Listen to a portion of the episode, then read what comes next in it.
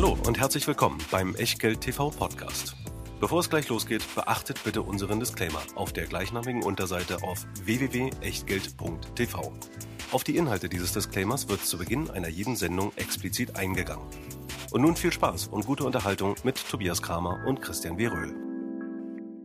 Herzlich willkommen aus Berlin, herzlich willkommen im Mai und damit vor allen Dingen herzlich willkommen zu einer neuen Ausgabe von Echtgeld TV. Ich bin versucht zu sagen zu einer Funkelnigelnagelneuen, denn wir haben so ein paar Änderungen vorgenommen, die ihr in dem Video in den nächsten 60 Minuten sehen werdet. Das Ganze grafisch ein bisschen schöner, hoffentlich auch in euren Augen gestaltet und wir sind gespannt auf euer Feedback, was ihr gerne unten drunter hinterlassen könnt. Ähm, Wenn es euch gefällt, gerne ähm, auch äh, mit, mit einem Kommentar äh, zu, den, zu den Folien, wie es euch gefallen hat, wie euch die Übergänge gefallen haben und so weiter. Ansonsten reden wir heute über Minenaktien, über Rohstoffaktien, aber auch über die Rohstoffe selbst.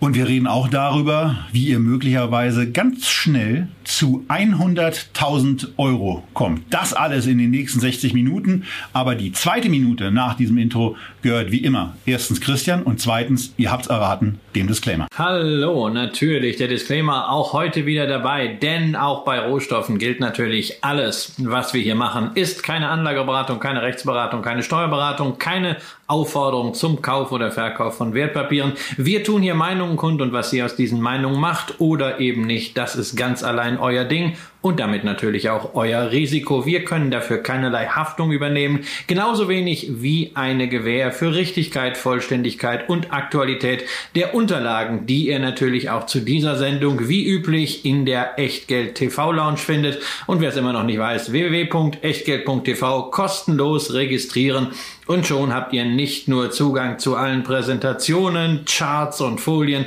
sondern auch natürlich, ihr kriegt alle Einladungen zu allen Sendungen und zu dem, was wir sonst noch so machen. Vor allen Dingen dann, wenn die Pandemie es wieder zulässt. Und wie immer auch heute natürlich dabei der Scalable Broker Home des Echtgeld TV Depots. Zwei Möglichkeiten habt ihr dort ein Depot zu führen. Entweder die ganz flexible Lösung der Free Broker wo ihr einfach für einen Euro pro Order handeln könnt oder ihr macht dasselbe wie wir, nämlich Brokerage as a Service, die Flatrate zum Handeln, zum Besparen, zum Investieren 2,99 pro Monat im 12-Monats-Abo. Dann habt ihr dort über 4000 Aktien, über 1500 ETFs, die ihr alle im Rahmen dieser Free, dieser Flatrate handeln könnt. Dazu diesen Monat im Mai die besondere Situation, dass ihr keine Mindestordergröße habt, also bereits ab 0 Euro das Ganze vielleicht auch einfach mal testen könnt.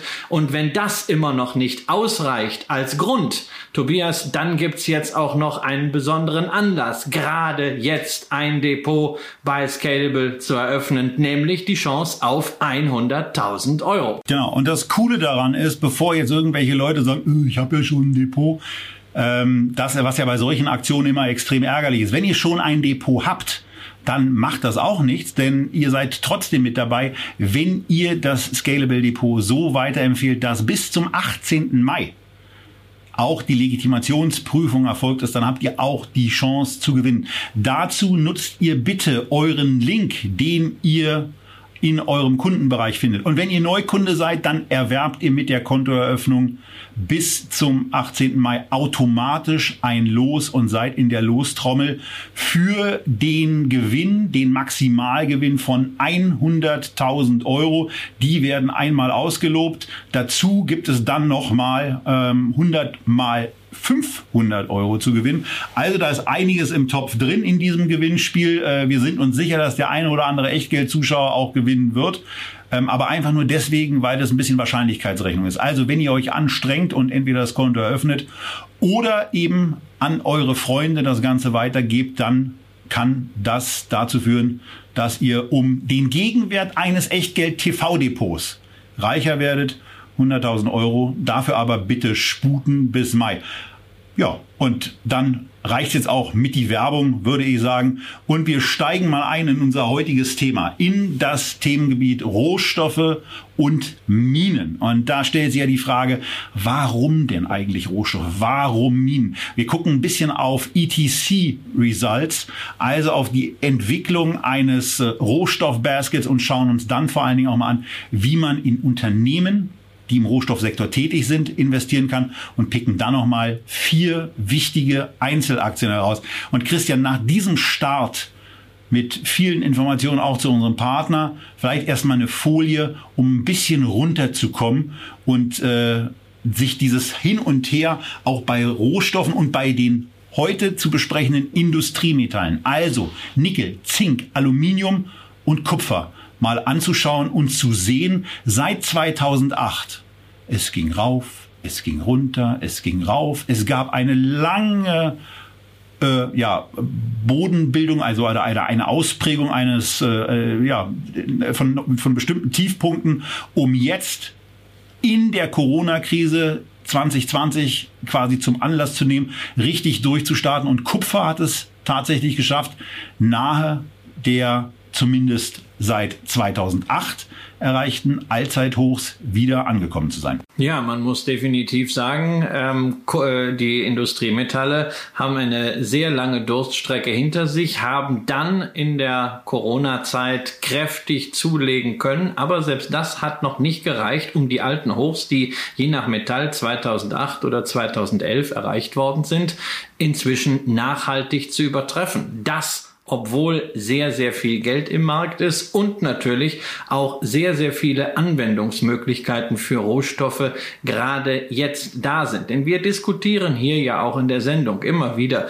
über tolle Themen wie zunehmenden Wohlstand in Emerging Markets. Letzte Woche haben wir über Joe Bidens Billionen gesprochen, also die Infrastrukturprogramme, was alles neu gebaut werden soll. Wir haben auch letzte Woche gesprochen über die Energiewende und dann gibt's natürlich auch noch das große Thema Digitalisierung. Und überall da, wo gebaut werden muss, wo Anlagen errichtet werden, wo es auch um Antriebe geht, um den Schwung hin zur Elektrizität, da sind Industriemetalle die notwendige Basis. Oder wie ich immer sage, solange Autos noch nicht von Kobolden angetrieben werden, wie eine möchte gern Bundeskanzlerin das ja mal als Versprecher so sagte, äh, muss man eben das Kobalt aus der Erde holen und einige andere Metalle eben auch, um zum Beispiel die Energie- und Mobilitätswende in Gang zu bringen. Und allmählich setzt sich diese Erkenntnis durch.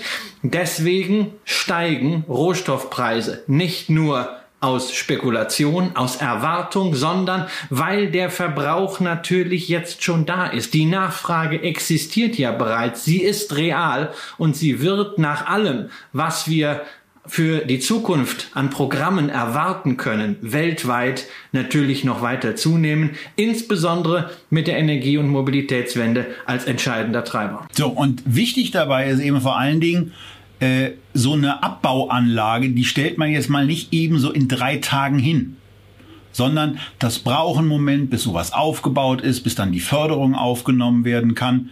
Äh, dummerweise kann die Nachfrage aber ganz anders entstehen und sie entstand nicht nur im Übrigen bei den Industriemetallen, wo wir hier ja die Preiskurven haben und im Übrigen auch mal äh, auf den Zeitraum ab 2000 zurückgetragen haben, sondern auch bei verschiedenen anderen Dingen, die wir hier schon besprochen haben. Holz ist etwas, was im Moment sehr, sehr stark nachgefragt wird. Und da sieht man eben, dass überall, was zum Verarbeiten benötigt wird, auch äh, ja, seine Anwendung findet und dann nachgefragt wird und dann steigen logischerweise die Preise, weil man eben auch Kupfer und Aluminium und andere Industriemetalle nicht mal ebenso bereitstellen kann, wenn sich eine Nachfragesituation um 20, 30, 50 oder 100 Prozent erhöht. Und dann kommt es zu diesen preislichen Merkwürdigkeiten, die ihr beispielsweise auch Anfang des Jahrtausends sehen könnt, wo nach den Jahren 2000 bis 2004 auf einmal eine formidable Aufwärtsbewegung einsetzte, die zu einer Vervierfachung bei Kupfer führte, die zu einer Verdreifachung des Aluminiumpreises führte. Und naja, dann gab es die kleine Finanzkrise zwischendurch und dann wurden diese Preishochs eben nochmal übertroffen. Und seitdem ging es dann erstmal wieder runter, nicht auf das Niveau von 2000 zurück, sondern bei Kupfer in etwa auf, naja, etwas mehr als die Hälfte der erreichten Hochpunkte. Aber es hat sich so ein Boden ausgebildet und von diesem Boden aus ist jetzt eben ab April des Jahres 2020 wieder richtig Nachfrage hineingekommen. Und zwar insbesondere deswegen, weil die Notenbanken es ja nicht zugelassen haben, dass die Wirtschaft lahmt, weil China und Asien insgesamt sich wesentlich schneller wieder naja, neu aufgestellt haben und dann die Nachfrage in der Tat auch von da kam. Und dann sind Kupfer, wieder nah an die 2010er, 11er Preise hinangelaufen und na, Aluminium hat noch ein bisschen Weg zu gehen, aber wir sind zumindest wieder in einer klaren Aufwärtsbewegung und steuern All-Time-Highs an. Ja, wir sehen hier im Grunde eine Wiederholung der Situation, die wir damals 2004, 2005, 2006 gesehen haben. Auch damals war zuvor jahrelang nicht wirklich Geld in Rohstoffe geflossen. Man hat lieber Geld anderswo investiert. Äh, damals in putzige Startups, heute eher in Technologie, die auch äh, viel besser funktioniert als damals. Aber im Rohstoffmarkt ist zu wenig angekommen. Es gibt zu wenig Kapazitäten. Damals war der Katalysator der Aufstieg der Emerging Markets Markets nach dem äh, New Economy Hype. Das waren diese vier Jahre, in denen auch die sogenannten BRIC-Staaten natürlich die Fantasie von Investoren beflügelt haben. Das war mit der Finanzkrise dann zu Ende. Heute hat man da einen differenzierteren Blick. Insbesondere äh, bei Brasilien und Russland ist man da deutlich vorsichtiger. Ähm, aber jetzt haben wir auch wieder diese Situation. Es ist zu wenig Geld dort hineingeflossen. Äh, plötzlich kommt Geld auf der Nachfrageseite rein. Es kommt dazu, der Kampf gegen den Klimawandel als ganz großer Katalysator. Und wenn man sieht, dass wir bis jetzt noch nicht einmal bei den Preisen von 2008 bzw. 2011 sind, gleichzeitig aber sehr, sehr valide und nachhaltige Treiber haben, nämlich sozusagen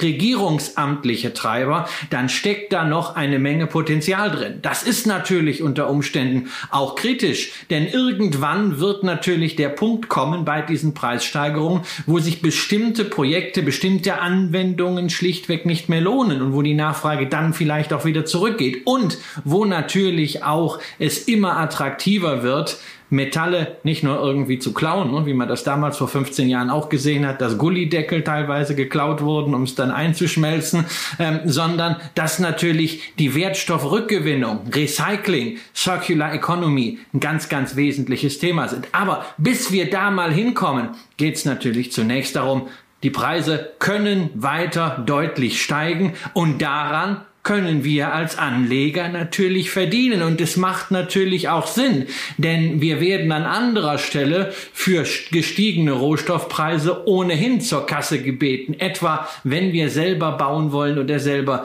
Investments tätigen wollen. Ja, und es ist nicht nur das, was wir selber bauen oder was dann neuen Energienetzen möglicherweise bereitgestellt wird an Leitungen, sondern es ist auch das Thema Energiewende das die Metallnachfrage stimuliert, um bestimmte Klimaziele zu erreichen, muss auf erneuerbare Energien umgestellt werden, wird es auch in zunehmendem Maße. Unsere IR Echtgeld TV Sendungen mit Encarvis seien an dieser Stelle nochmal erwähnt und äh, geben euch einen guten Einblick in das, was in dieser Branche los sein kann und äh, in welchen Dimensionen da auch gebaut wird und wo dann eben auch einzelne Metalle gebraucht werden. Christian, zum Beispiel Aluminium. Ja, also die wesentlichen wichtigen Metalle spielen hier alle eine Rolle, die die auch äh, breit gehandelt werden. Kupfer natürlich ganz vorne bei allem, was zu tun hat mit Elektrizität. 70 Prozent des weltweiten Kupferbedarfs geht in irgendwelche Anwendungen mit Elektrizität. Und dann reden wir mal bitte jetzt über Stromtrassen. Wir reden über Windturbinen, in denen mehrere Tonnen Kupfer verbaut sind. Und wir reden natürlich auch über alles, was mit dem Thema Elektromobilität Elektromobilität zu tun hat, dann sehen wir, es ist immer wunderschön von Nachhaltigkeit, von Grün, von Energiewende zu reden, aber Voraussetzung dafür, dass das wirklich funktioniert und nicht ein Hirngespinst ist, ist, dass irgendwo Erze aus der Erde gebuddelt werden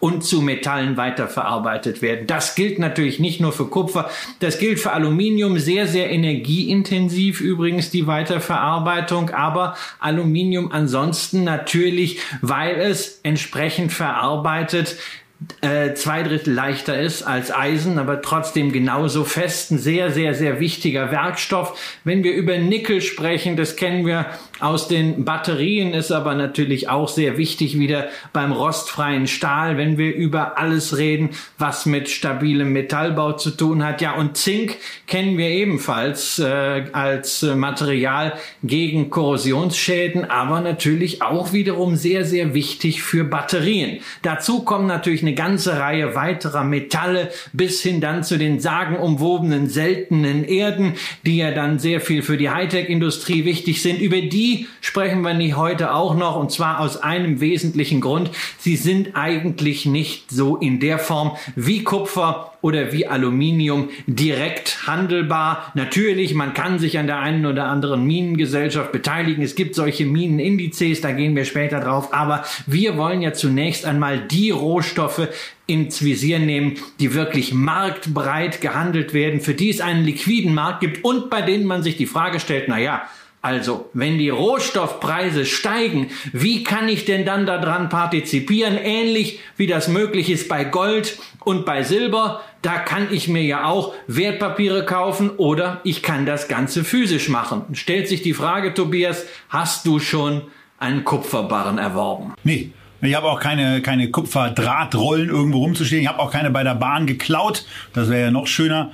Und ähm, bei, bei, beim, bei den anderen Dingen, die wir hier haben, also zum Beispiel Aluminium, Nickel oder, oder Zink, da ist es eben so, da habe ich auch nichts rumzustehen. Äh, Nickel war ja früher immer so ein Thema, was dann in dem billigen Schmuck äh, drin war, wo dann irgendwelche Leute immer allergisch drauf reagiert haben. Aber es ist ja auch in anderen Bereichen, insbesondere bei Batterien, ein wichtiges Thema. Aber wenn man nun genau diese Lagerproblematik und die Aufbewahrungsproblematik, weil das nimmt schnell ein bisschen Platz ein, das Zeug, lösen will und lösen lassen will, dafür gibt es ein Angebot von Wisdom Tree. Die haben ihren ETC, ihre Exchange Traded Commodity, ist kein ETF, kommen wir gleich noch drauf, auf Industrial Metals abgebildet. Und es ist nicht von uns in irgendeiner Form gewählt, dass da nur vier drin sind, mit Kupfer 36,5 Prozent, Aluminium 28,5 Prozent, Zink mit knapp 20 und Nickel mit etwa 15 Prozent. Das ist nicht deswegen, weil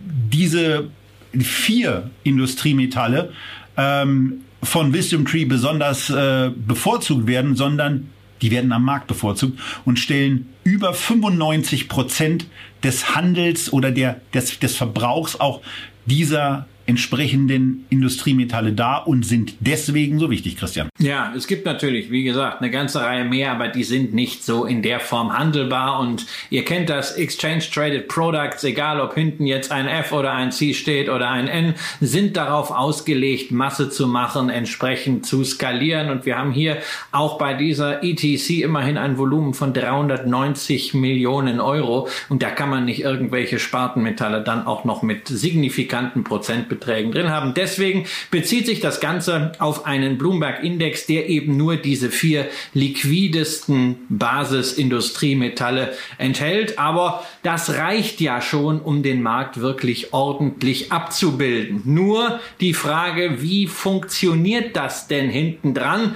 Das Schöne ist ja inzwischen bei Gold und bei Silber haben wir ja diese Produkte, die tatsächlich physisch hinterlegt sind, bei denen man teilweise sogar die physische Auslieferung verlangen kann, also zu jedem Wertpapier auch gleichzeitig den Herausgabeanspruch hat. Das geht hier nicht, sondern ähm, man kann hier nicht ein Lager erwarten, sondern nur Futures-Kontrakte. Also Terminkontrakte stecken dort drin auf diese vier Industriemetalle. Und Terminkontrakte sind ja Vereinbarungen darüber, dass man irgendwann in der Zukunft etwas liefern muss, beziehungsweise etwas geliefert bekommt und dann auch abnehmen muss. Das wäre natürlich für ein solches Finanzprodukt ziemlich schwierig, denn dann müsste der Emittent tatsächlich ja große Warehouses vorhalten, um im Zweifelsfalle Kupfer, Nickel, Zink und Aluminium dort zu lagern. Folglich versucht man also alles um die Andienung, die Lieferung zu vermeiden, sprich wann immer ein solcher Futures-Kontrakt an die Fälligkeit herangeht, wird er glattgestellt verkauft und in den nächstfälligen Kontrakt umgeschichtet, gerollt nennt man das Ganze. Und je nachdem, ob der nächstfällige Kontrakt dann teurer ist oder günstiger ist, erzielt man durch dieses Rollen entweder einen Zusatzgewinn, dann spricht man von einer sogenannten Backwardation-Situation oder man verliert beim Rollengeld, dann sind wir in einer Contango-Situation. Ähm, man merkt schon, das ist eine ziemlich komplexe Geschichte, ähm, etwas zu verbriefen, was man eigentlich gar nicht haben will, zumindest nicht physisch. Und insofern ist auch klar, ein solches Produkt hat gewisse Kosten, 0,5 Prozent stehen da drauf und läuft natürlich auch nicht immer eins zu eins mit, mit dem, was wir als Preise für Metalle oder generell für Rohstoffe so wahrnehmen, denn diese Rollgewinne oder Rollverluste schlagen eben auf die Wertentwicklung auch durch. Aber insgesamt ist es zumindest bei diesen einigermaßen möglich. Wir haben es hier mal an dem Thema der Entwicklung bei ähm, beim Industrial Metals äh, Subindex von Bloomberg eingetragen. Da ist zumindest ein, ein guter Gleichlauf zu sehen, Christian. Ja, also das ist jetzt mal der Vergleich zwischen dem Spot ja, also den Preisen, die man allgemein als die Rohstoffpreise nimmt, die aber voraussetzen, dass man sofort das Geschäft auch in der Erfüllung hat. Also sozusagen die Barren ad hoc den Besitzer wechseln, was natürlich nur eine kalkulatorische Annahme ist. Und Total Return, das ist dann das, was am Ende übrig bleibt nach allen Futures rollierenden äh, Mechanismen und natürlich auch den entsprechenden Margenhinterlegung. Man sieht, die Differenz ist über die letzten fünf Jahre bei Industriemetallen relativ gering. Man hat da mal fünf, sechs, sieben Prozentpunkte nach oben oder nach unten Abweichung. Das war's aber dann. Bei Öl sieht das ganz anders aus. Bei Agrarrohstoffen sieht es noch schlimmer aus. Das läuft brutal gegen den Anleger in den meisten Fällen des Contango. Aber wir wollen euch ja nicht unbedingt mit aller Macht schlechte Finanzprodukte vorstellen. Davon kennt ihr höchstwahrscheinlich genug. Äh, deswegen sagen wir also, bei Industriemetallen ist das äh, überschaubar, dieses Risiko. Und wer direkt in die Metalle investieren möchte, um direkt an der Preisentwicklung eines solchen Baskets zu partizipieren, der ist mit dieser Wisdom Tree Note sehr, sehr gut bedient. Wichtig dabei eben, es handelt sich um ein ETC, nicht um ein ETF. Es ist kein Sondervermögen, sondern es ist eine Schuldverschreibung. Folglich ist auch nirgendwo was physisch hinterlegt, sondern es ist am Ende ein synthetisches Geschäft, was dahinter steht. Sollte man wissen, gibt äh, im Internet bei Wisdom Tree sehr genau zu lesen, wie diese synthetischen Strukturen abgesichert sind, wenn man sich dafür interessiert. Wir halten das für sinnvoll, aber der strukturelle Nachteil sollte einem, wenn man sich dafür interessiert, bekannt sein. Tobias, du bist ja nun immer noch im Bereich für strukturierte Produkte aktiv. Ich habe mich ja da vor mehr als zehn Jahren daraus zurückgezogen. Ähm, sind das Produkte, so, so ein Rohstoffzertifikat, so ein Rohstoff-ETC, was bei dir Platz findet? Denn Silber hast du ja auch, glaube ich, im Portfolio, oder? Ja, aber im, im Effektivportfolio, da, da bin ich ja mal mit einer etwas stärkeren Schieflage, weil ich gar nicht so vorher darüber nachgedacht habe, was 400 Unzen eigentlich so bedeuten, ähm, äh, mit, einer, mit einer latenten Schieflage äh, bei, einem, bei einem Wertpapierhändler rausgegangen, nachdem ich mein Geld ausgegeben hatte und dann doch etwas verwundert war, wie viel das auf einmal geworden ist. Äh, vorher nie nachgedacht. Das ist, wenn man, wenn man Wertpapiere gewöhnt ist und wenn man einfach so eine Transaktion gewöhnt ist, wo man Geld äh, quasi vom Konto abgebucht bekommt und danach kriegt man ein Produkt eingebucht, ist das ja was gar nicht so selbstverständliches. Naja, und äh, 400 Feinunzen Silber waren es an dem Tag bei mir und das war, wie gesagt, mit einer Schieflage verbunden. Ich selber habe solche Produkte aber nicht in, in meinen Depots enthalten. Wir sind bei DZB Portfolio aufgrund von eines äh, allokierten Ansatzes in zwei solcher Produkte investiert, aber eben vor allen Dingen deswegen, weil die von uns befragten Anlageberater da sagen, dass Rohstoffe äh, zu einem diversifizierten Portfolio dazugehören. Ich habe da in der Tat eine etwas andere Meinung. Bei mir hätte ein solches Produkt im Depot keinen Platz. Aber wenn das Anleger anders sehen und zu Diversifikation oder auch zu Spekulationszwecken eben einsetzen wollen, dann ist das ein geeignetes Produkt in diesem sehr speziellen Markt der Industriemetalle. Aber genau, also die so heißen ja nicht Rohstoff TV. Nein, aber man, man sollte, wir haben das ansonsten ja nirgends und man sollte das an dieser Stelle natürlich auch mal erwähnen, dass es diese Strukturen gibt und äh, Wisdom Tree ist eben einer der führenden Anbieter und wenn euch das interessiert, dann kann man da auch mal auf die Website surfen und sich das alles mal anschauen. Ich war früher ziemlich aktiv äh, in diesem Segment. Äh, ich habe 2002 äh, damals auf Marketingseite die Einführung der äh, ersten äh, Rohstoff-Node in Deutschland für, für Privatanleger begleiten dürfen. Äh, das erste Produkt auf den äh, Goldman Sachs Commodity Index, damals ein Garantieprodukt der, der DZ Bank, da hatten wir eine Riesenkampagne äh, in den Medien. Das äh, hat mich wirklich angefixt für die ganzen Mechanismen der Rohstoffmärkte. Ich habe viel davon gelernt. Ich habe äh, auch mehrere Jahre lang aktiv Rohstoffprodukte gehandelt gehandelt, äh, beziehungsweise auch besessen, auch komplexere Strukturen. Der eine oder andere wird sich erinnern an Ölbonuszertifikate, mit denen konnte man lange Jahre sehr gutes Geld verdienen. Habe mich aber dann 2008 entschlossen, ähm, ich brauche das nicht mehr. Ähm, Außer Gold und Silber, die ich als Währung sehe, habe ich alle Rohstoffprodukte aus meinem Depot verbannt und zwar insbesondere äh, nach zwei Gesprächen, die ich hatte mit Unternehmen aus der Metallindustrie, die mir gesagt haben, naja, also früher war das eigentlich ein relativ entspanntes Geschäft mit den Metallpreisen, bis dann die Finanzspekulation da reinkam. Ähm, das bringt unnötige Volatilität für Abnehmer und für Produzenten, von der eigentlich niemand etwas hat, außer den Spekulanten. Dem Markt selber bringt es vielleicht ein bisschen Liquidität, aber die wird da gar nicht gebraucht. Und insofern habe ich gedacht, naja, es sind eigentlich Produkte, die die Welt nicht braucht. Ich muss nicht als Privatanleger in Rohstoffen herumzocken, die ich ja dann sowieso nicht haben will, weil es ja dann nur Terminkontrakte sind. Habe mich da komplett rausgezogen. Allerdings war und bin ich immer noch der Meinung, Rohstoffe gehören in ein diversifiziertes Portfolio. Aber zum Glück kann man ja Rohstoffe eben nicht nur direkt abbilden, sondern auch über Bande, denn irgendjemand muss diese Rohstoffe natürlich auch aus der Erde buddeln, sprich Minen- und Bergbaugesellschaften. Und das ist das, was ich als Investmentvehikel gerade im Bereich Industriemetalle sehr, sehr bevorzuge. Und wenn man da zum Beispiel gar keinen Bock auf Einzelaktien hat, dann kann man in den FunEgg Vectors Global Mining ETF investieren. Den gibt es immerhin so seit 2018. Den Index dazu gibt es schon ein bisschen länger. Dazu kommen wir gleich noch. Aber hier ist man eben in, ja, eine, eine ordentliche Anzahl von Unternehmen investiert. 156 sind es insgesamt. Die Top 10 Positionen sind mit immerhin 51 Prozent gewichtet. Die Kosten für dieses Produkt sind eigentlich relativ überschaubar, wenn man berücksichtigt, dass da dann auch viele kleine Unternehmen mit reinkommen und sind im Grunde genommen mit dem eben vorgestellten Wisdom Tree ETC vergleichbar. 0,49 waren es da, 0,5 Prozent sind hier. Also das ist auf der Kostenseite zumindest aus meiner Sicht schon mal eine gute Sache. Die Aktien, die enthalten sind, bringen immerhin eine Dividendenrendite.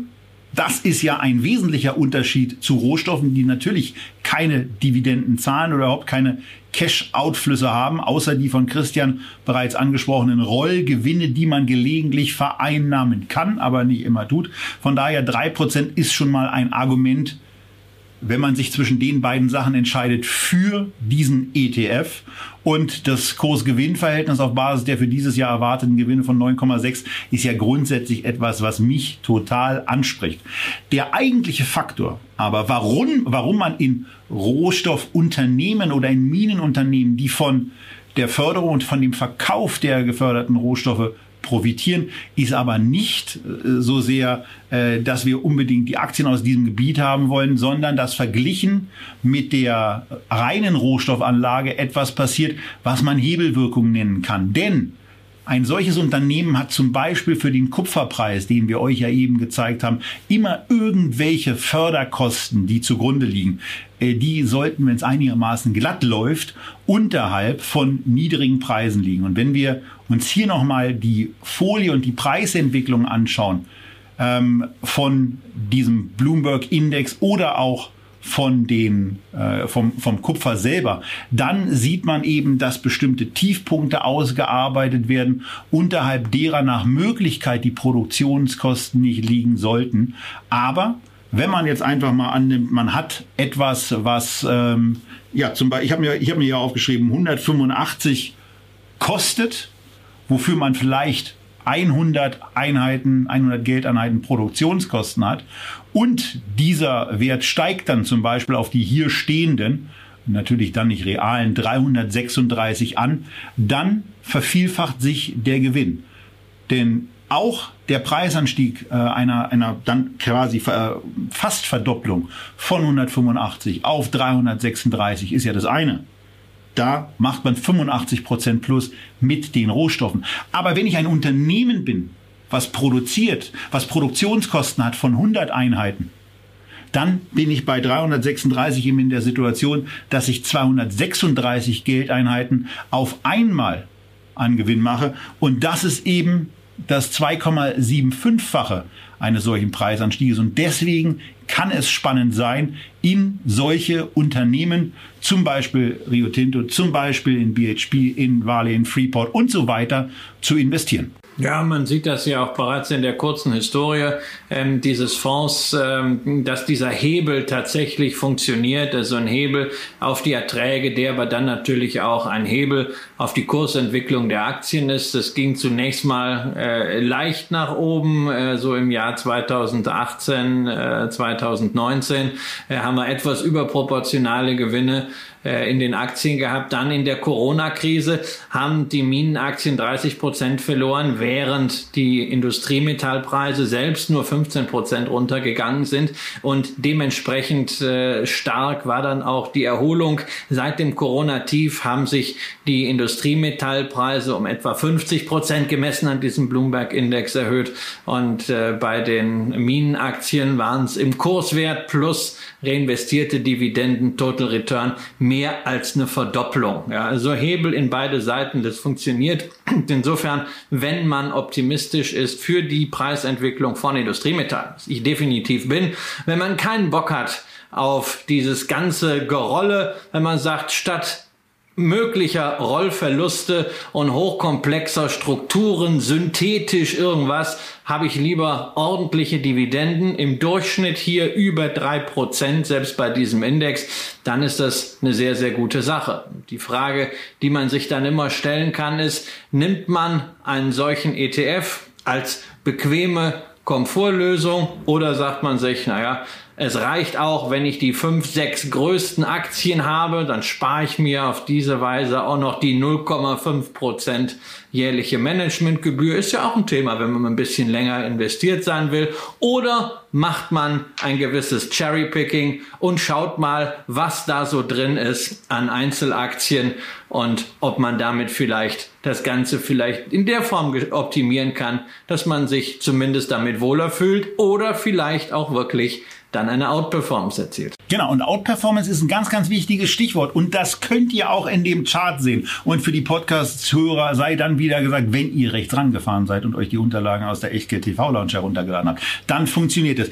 Denn dann könnt ihr beispielsweise diese Ausprägungen der Tiefpunkte Ende März 2020 sehen. Da sind sowohl der Global Mining ETF als auch der indexiert mal dagegen gestellte Wisdom Tree, den wir euch eben vorgestellt haben, das ETC, sind quasi auf 75 Prozent ihres zugrunde gelegten Basiswerts, der leider nicht 2008 beginnt, äh, sondern im April 2018 zurückgefallen.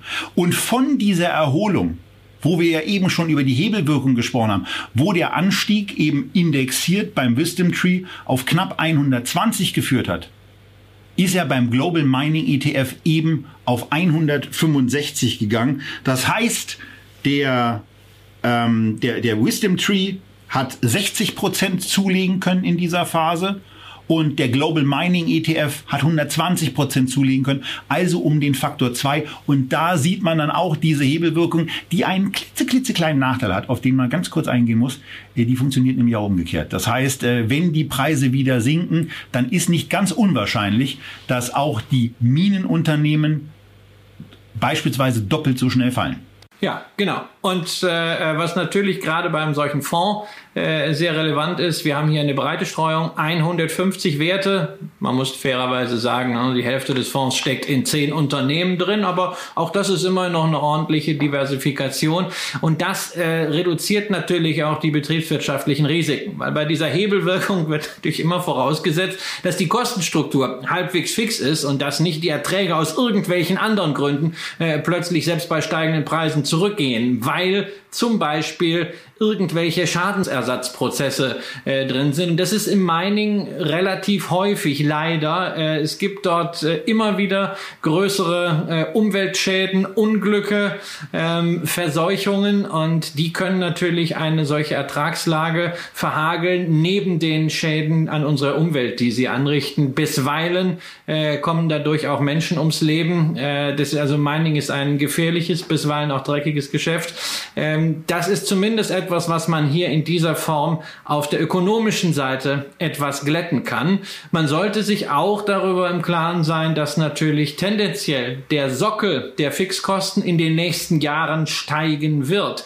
Ganz einfach, weil Investitionen getätigt werden müssen. Investitionen in Förderinfrastruktur in die Erschließung neuer Vorkommen, aber ganz wichtig auch Investitionen in eine klimaneutrale Produktion, in eine Optimierung mit Blick auf Nachhaltigkeitskriterien ESG. Das wird Geld kosten, ist aber unumgänglich und deswegen, wenn man die Präsentationen dieser einzelnen Unternehmen mal durchschaut, und zwar wohlgemerkt nicht die Produktpräsentationen, sondern die Investor Relations Präsentation, dann hat man ganz vorne immer gleich die Nachhaltigkeitsstrategie. Das ist das, was momentan Investoren an dieser Stelle wirklich interessiert. Und nicht umsonst gibt es auch eigene Nachhaltigkeitsratings speziell für Minengesellschaften. Diejenigen, die da schlecht abschneiden, werden sich in diesem kapitalintensiven Geschäft in diesem Jahrzehnt sehr, sehr schwer tun, Kapital zu bekommen, insbesondere wenn wir dann über Anleihen reden. Tobias, zum Fonds ist eigentlich alles gesagt. Praktische naja, eine Gesamt Sache fehlt noch, ne? Eine Sache Ach, fehlt noch. Ja. Wir haben ja so einen kleinen, ja. so, einen, so einen kleinen Hinweis nochmal anzubringen, weil ähm, also es sei zunächst mal darauf verwiesen, das ist keine Werbung und das wird gleich auch deutlich. Wir haben einen klitzekleinen neuen Programmschwerpunkt. Das ist die Schelle des Tages. Die geht diesmal an Van Eck, weil wenn euch eine Nachfrage erreicht, Kameraden, dann wäre es total super, wenn ihr dazu auch antwortet, weil wir hätten total gerne diese Hebelwirkung auch für einen etwas längeren Zeitraum dargestellt. Aber dafür sind wir natürlich auf eure Mitarbeit angewiesen. Und das macht man am besten, indem man eingehende Mails auch beantwortet. Und die hat euch Christian geschickt, oder? Ja, ja, ich habe am Montag halt äh, ähm, vormittags eine E-Mail geschickt an die Pressestelle von, äh, von Eck und habe um die Daten äh, gebeten.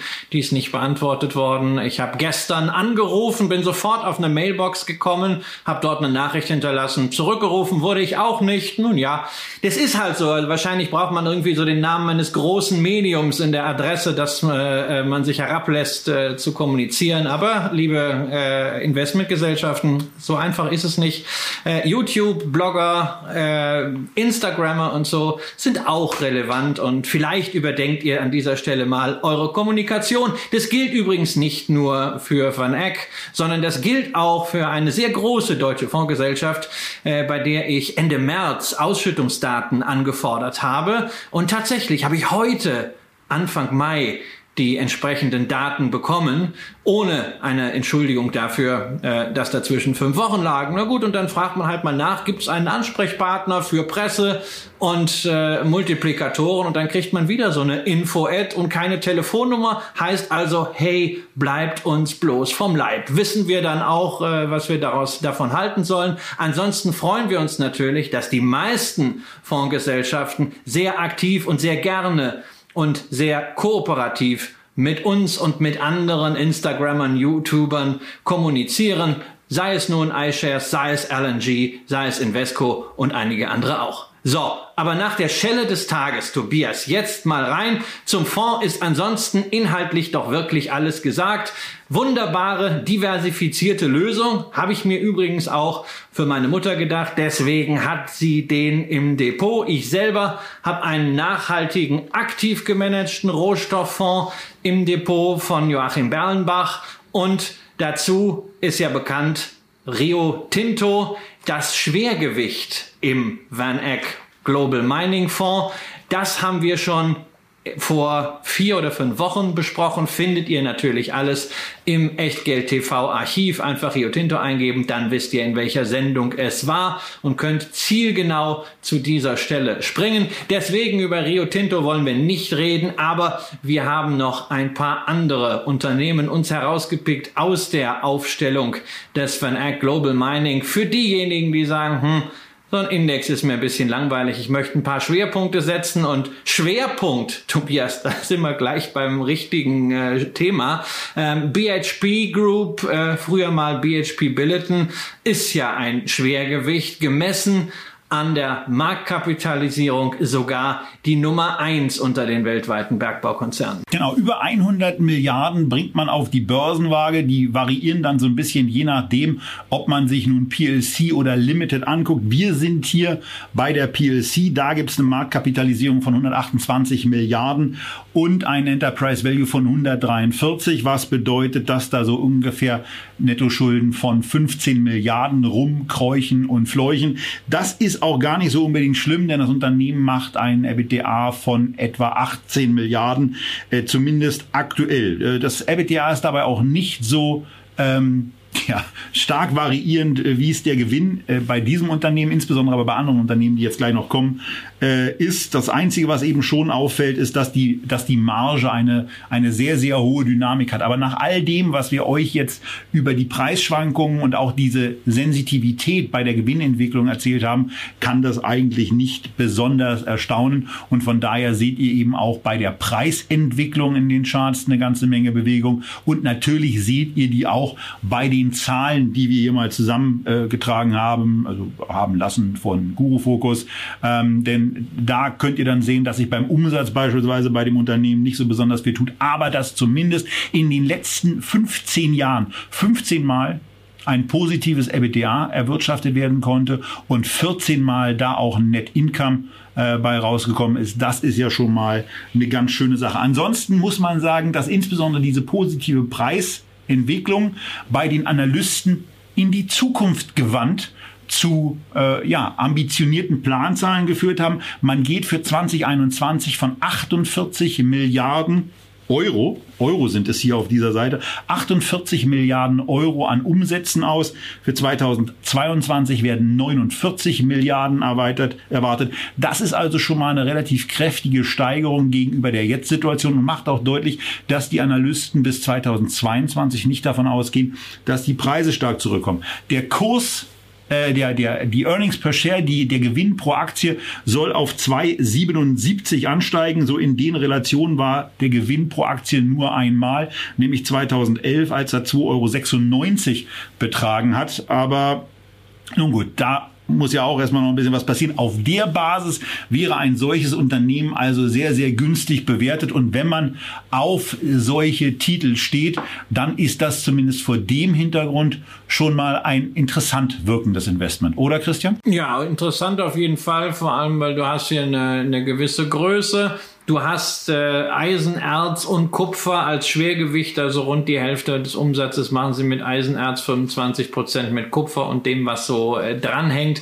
Ähm, also wirklich zwei äh, sehr spannende Bereiche, insbesondere natürlich auch Eisenerz, weil es nicht direkt handelbar ist. Also für diejenigen, die ETCs kaufen, also Eisen äh, ETC gibt's nicht, äh, aber hier im Industriemetallindex ist das äh, halt auch nicht enthalten. Aber ähm, bei der Aktie profitiert man damit davon, ähnlich wie auch bei äh, Rio Tinto. Und ansonsten die klassischen Themen von Rohstoffaktien kannst du hier alle eben nachvollziehen. Sei es die Hebelwirkung, sei es natürlich das immens zyklische Geschäft ähm, denn äh, man hat hier eben nicht die Stetigkeit wie bei einer Nestlé, weder in den Umsätzen noch bei den Erträgen, äh, folglich auch nicht bei den Dividenden, aber Dividende natürlich hier ein sehr wichtiges Stichwort. Wenn es etwas auszuschütten gibt, dann teilt man das sehr gerne mit den Anlegern. Ähm, wir sehen hier hohe, aber nicht übermäßig hohe Ausschüttungsquoten und ordentliche Renditen, selbst jetzt noch vier Prozent und in der Vergangenheit ist natürlich auch der Großteil der Wertentwicklung des Investors dann aus der Dividende gekommen. Äh, wie gesagt, hier visibel das, was man beim Van Eck äh, ETF nicht so sieht, nämlich statt Rollverlusten hat man hier Dividendeneinnahmen. Ebenfalls sehr deutlich hier bei äh, BHP und damit auch repräsentiert, äh, repräsentativ für die gesamte Branche. Die Rückführung der Schulden, man ist also hier inzwischen, äh, wenn man Verschuldung in Relation zum EBITDA, zum operativen Ergebnis setzt, unter eins. Das war bei Rohstoffwerten nicht immer so. Die sind in der Finanzkrise mit einem relativ hohen Leverage unterwegs gewesen. Das hat ihnen bitter wehgetan. Und inzwischen hat man einfach mit sauberen sauberen Bilanzen dafür gesorgt, dass man auch die Freiheit hat, zu investieren und größere Vorhaben neu zu erschließen. Und bei BHP kommt obendrein halt hinzu, dass die Bilanz auch kaum Goodwill inzwischen noch enthält, nachdem man eine ganze Reihe von Aktivitäten irgendwann über die Börse rausgekehrt hat in die Spin-off-Gesellschaft South 32, da steckt unter anderem auch das problematische Kohlegeschäft äh, größtenteils mit drin. Warum ich die BHP-Aktie dennoch nicht habe und Rio Tinto weiterhin den Vorzug gebe, ist ausnahmsweise mal wirklich die Bewertung. Ähm, wenn man in etwa mal vermutet, dass Analysten die gleichen Prämissen hier zumindest im Konsens zugrunde legen, dann haben wir für eine BHP basierend auf den Gewinnschätzungen für dieses Jahr ein Kursgewinnverhältnis von 9,6 und für eine Rio Tinto von 6,6. Jetzt kann man immer absolut über diese Zahlen streiten, aber gleiches Szenario heißt, wir sind in einer Rio Tinto deutlich günstiger bewertet und was spannend ist, überdies haben wir dort die höhere Marge, nämlich 40 versus 33 Prozent. Auch das natürlich mit Blick auf den Hebel wichtig, wobei das gleichzeitig natürlich ja zeigt, Rio Tinto ist übrigens auch wegen des noch höheren Eisenanteils das riskantere Unternehmen. Aber das ist ein Risiko, was man dort meiner Ansicht nach sehr gut prämiert hat. Letztendlich sind es aber die beiden Basisinvestments, wenn man sagt, ich möchte Rohstoffe, Industriemetalle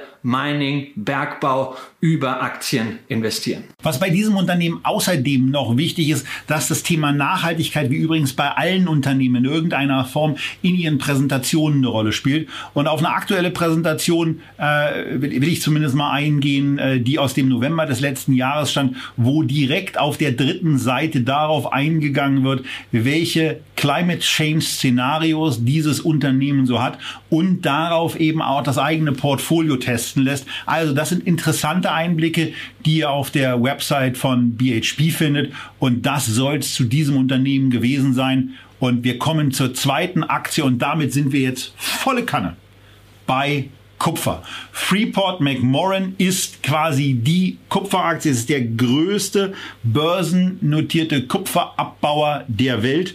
Und ähm, ja, sind vor allen Dingen äh, stark in Indonesien. Habe ich Indonesien richtig in Erinnerung, Christian? Ich glaube, ja, da ist ihr großes ist Abbaugebiet. Da haben sie, da haben sie angefangen irgendwann. Also das, äh, sie waren eines der ersten Unternehmen, was überhaupt in Indonesien äh, damals nach dem äh, Macht, äh, äh nach der Machtübernahme von Suharto Geschäfte machen durfte. Und sie haben ein sehr großes Rohstoffvorkommen dort gemeinsam mit dem Staat erschlossen. Und selbst heute liegen immer noch 30 Prozent ihrer ihrer Reserven in Indonesien, die anderen äh, 30 Prozent sind in Lateinamerika und der Rest ist in Nordamerika. Aber Indonesien ist da wirklich äh, sehr, sehr, sehr wichtig. Ähm, vom Umsatzanteil und von den Reserven ist es äh, eigentlich dann so ein bisschen unter Wert geschlagen. Die, von der Profitabilität her, wenn man dort sehr günstig abbauen kann, ähm, ist Indonesien noch weitaus wichtiger als diese 30 Prozent. Ja, und was, was, bei, was bei Freeport ansonsten eben zu sagen ist, ähm, naja, dass sie beim, beim Umsatz jetzt auch nicht wirklich ein dynamisches Unternehmen sind. Es geht eben auch wieder zurück auf das Thema Kupferpreis. Ähm, aber die Gewinnsituation, die EBITDA-Situation ist ein ganzes Stück unangenehmer, als es eben bei der BHP hat. In den letzten 15 Jahren gelang es dem Unternehmen zwölfmal EBITDA positiv zu sein. Zehnmal ist ähm, ein Nettogewinn dabei herausgesprungen. Da sieht man also schon, dass es offenbar nicht so leicht war. Was mich ein bisschen erstaunt hat, dass, äh, auch es, dass es auch im Dezember ähm, 2020 äh, auf Gesamtjahresebene zu einer relativ schwachen Umsatzrendite kam. Aber das soll ja jetzt alles besser werden. Wobei die Aktie dann im Vergleich zu dem, was wir bei BHP eben gesehen haben und was Christian bei Rio Tinto angesprochen hat, auch nicht gerade attraktiv bewertet ist. Für dieses Jahr werden 19,5 Milliarden, übrigens für alle drei Jahre, äh, 21, 22, 23, werden 19,5 Milliarden US-Dollar sind jetzt Umsatz erwartet und der Gewinn pro Aktie soll in den nächsten beiden Jahren so im Bereich von 2,30 bis 2,40 liegen. Ähm, auch da sind es US-Dollar und das ist immerhin äh, schon bei dem bei dem KGV in den in den 20er Bereich tendierend.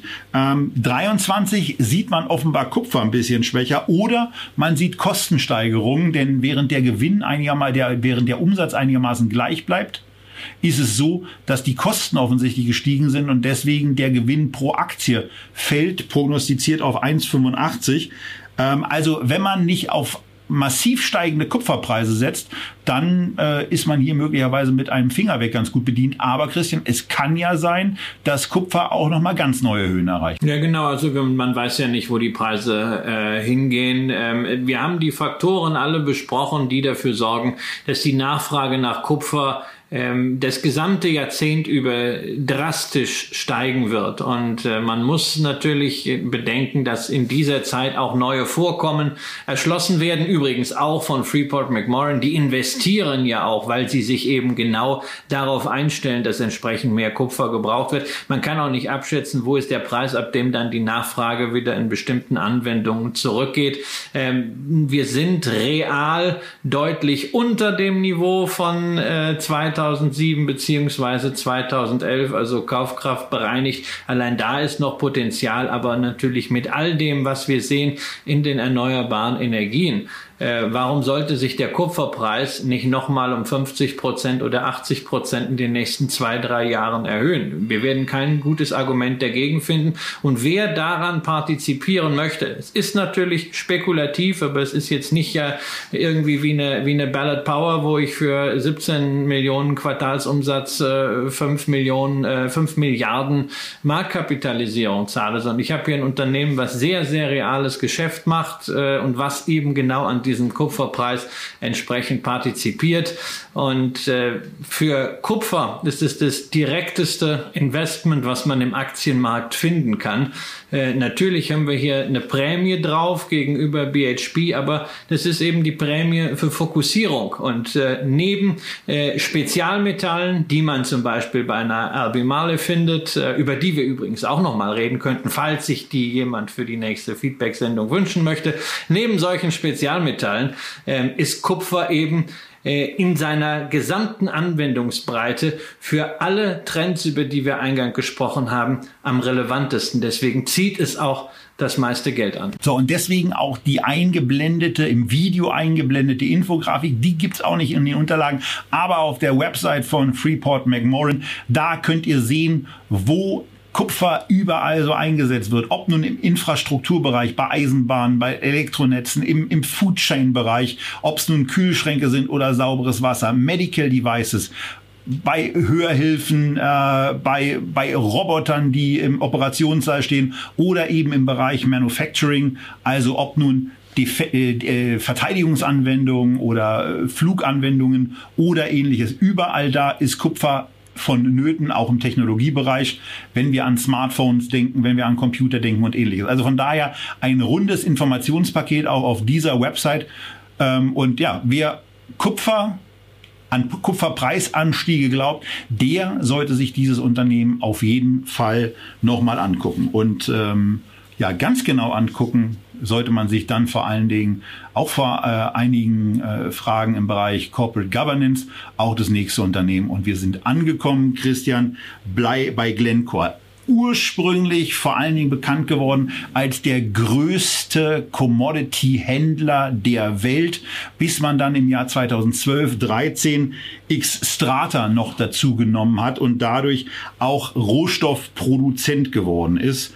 Und äh, was man hier macht, ist eben Kohle produzieren, Kupfer, Zink, Nickel, ähm, Ferrolegierung. Also das ist, ist alles dabei und man sieht im Preis auch schon sehr schön, äh, dass auch das eine sehr, sehr ordentliche Dynamik hat, wie im Übrigen auch die Geschäftszahlen dieses Unternehmens in den letzten 13 Jahren elfmal positives EBITDA, neunmal ein Nettogewinn. Und äh, ja, Glencore hat es in der Tat fertiggebracht, in den letzten drei Jahren einen Verlust zu erwirtschaften.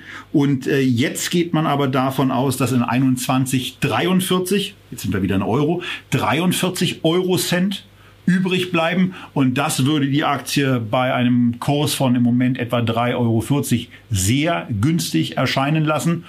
Ähm, ja, ist das für dich ein Kauf, Christian? Nee, absolut nicht. Also ich mag ja Firmen nicht, die sowas äh, äh, Sinistres haben. Und das ist ja bei Glencore der Fall, also schon aus der ganz frühen äh, Geschichte. Denn die Firma geht ja zurück auf äh, Mark Rich, der ja dann äh, ein Berufsverbot bekommen hat, der verurteilt wurde wegen Steuerhinterziehung, wegen Korruption und erst 2001 äh, am letzten Tag der Amtszeit von Bill Clinton begnadigt wurde. Und äh, da gab es immer sehr, sehr viele merkwürdige Vorgänge. Es gibt ja in nahezu jedem Land irgendwelche irgendwelche äh, Verfahren, Korruptionsvorwürfe, äh, auch eine oder andere Umweltschäden, äh, die äh, Glencore angerichtet hat.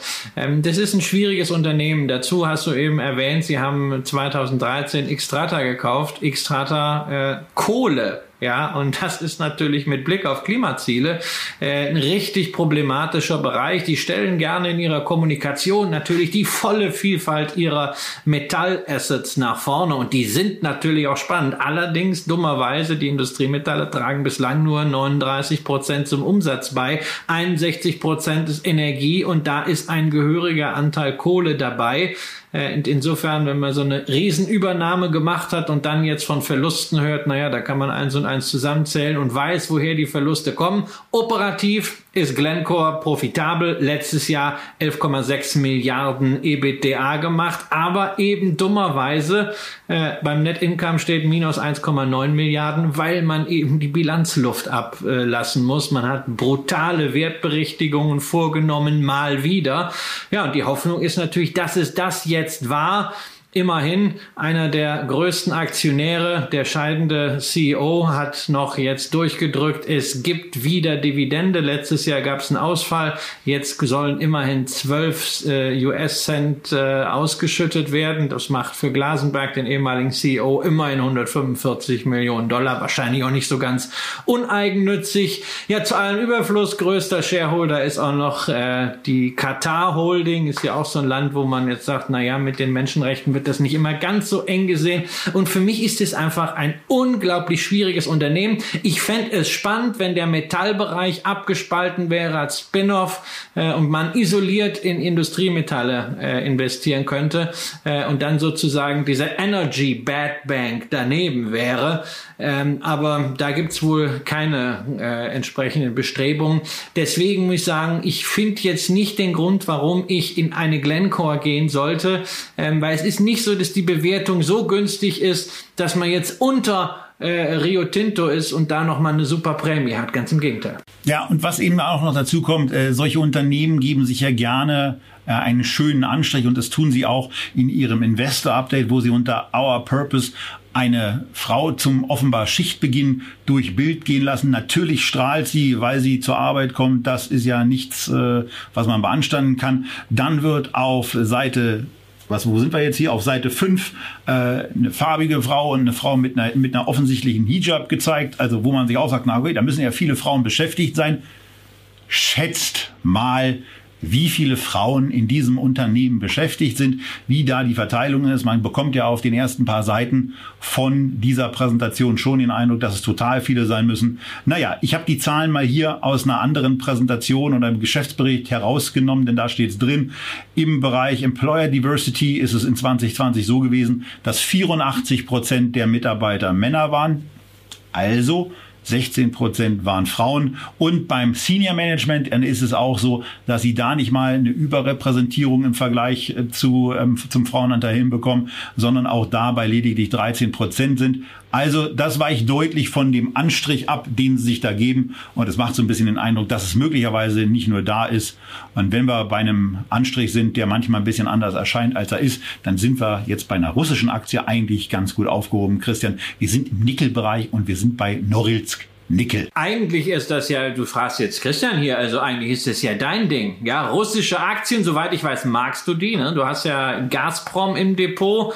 Äh, Norilsk Nickel habe ich erfahren nicht, vielleicht ja noch nicht. Dabei wäre das doch eigentlich so dein, dein Beuteschema. Ja, du sitzt am Tisch, mit äh, Oligarchen, so ganz wie unser ehemaliger äh, Kanzler. Ja, 34 Prozent hat äh, Wladimir Potanin, ehemaliger Ministerpräsident, der äh, um die Olympischen Spiele in Sochi herum äh, gleich mal so ein paar Hotelkomplexe hochgezogen hat, scheint sich ganz gut mit Putin zu verstehen. 28 Prozent äh, liegen äh, durchgerechnet bei Oleg Deripaska. Den kennt man auch ne, von Rusal, den kennt man in Österreich vor allen Dingen, weil er hatte mal 25 Prozent von der Strabag. Ne, ist also die ganze ganze Clique dabei besammen, aber natürlich keine kleine Firma. Größter Nickelproduzent, größter Palladiumproduzent der Welt bei den Top 10 im Kupferbereich. 42 Prozent des Umsatzes macht man mit Palladium. Wichtig natürlich für Katalysatoren. Deswegen da eine gewisse Anfälligkeit äh, beim Geschäft, was den Umstieg zu Verbrennern angeht. 21 Prozent jeweils mit Kupfer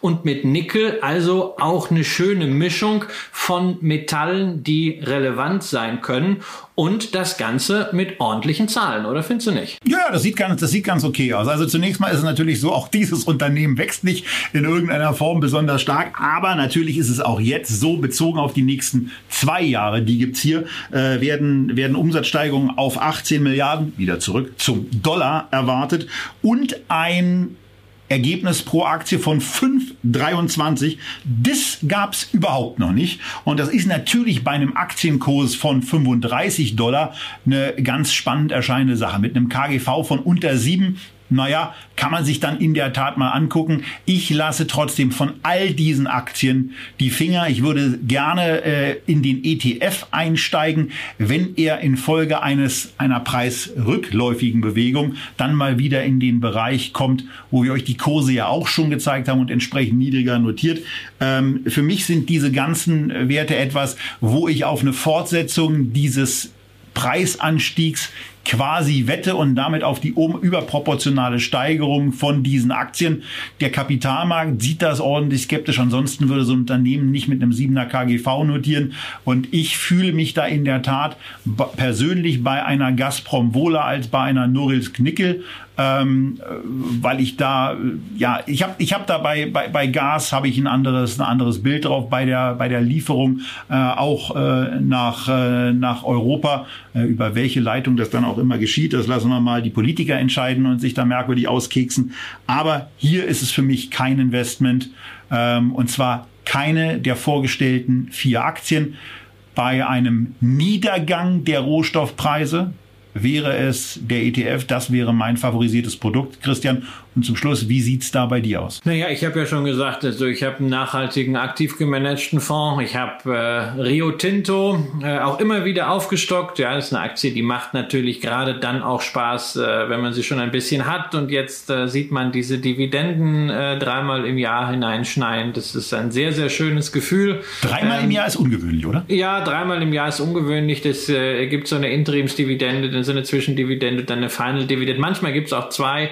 Ähm, aber das Ähnliche haben wir das bei, bei BHP, also ein etwas äh, anderer Rhythmus, als wir das hier oder in den äh, USA kennen, äh, mit einmal und viermal.